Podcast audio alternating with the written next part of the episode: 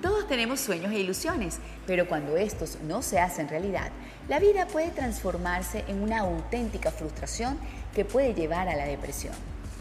A continuación, José Jacinto Muñoz, sociólogo, conferencista, motivador deportivo y autor del libro Gente con propósito, nos habla sobre su estrategia para pasar de la intención a la acción.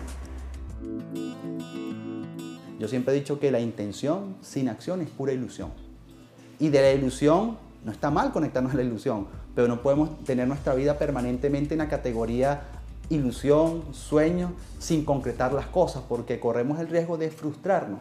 La frustración finalmente es una emoción que nos hace mucho daño, porque sentimos que no avanzamos. Por eso es que el propósito es tan importante en el campo de la acción, porque una característica fundamental de una persona que está en propósito es una persona que está en movimiento. Incluso una, una característica fundamental de la salud mental de cualquier ser humano es que está en movimiento dirigido. ¿Por qué? Porque cuando tú estás en movimiento estás en acción y si estás en acción es porque tienes confianza. Lo contrario, cuando no estamos en movimiento, es que estamos de alguna manera paralizados, estamos de alguna manera secos.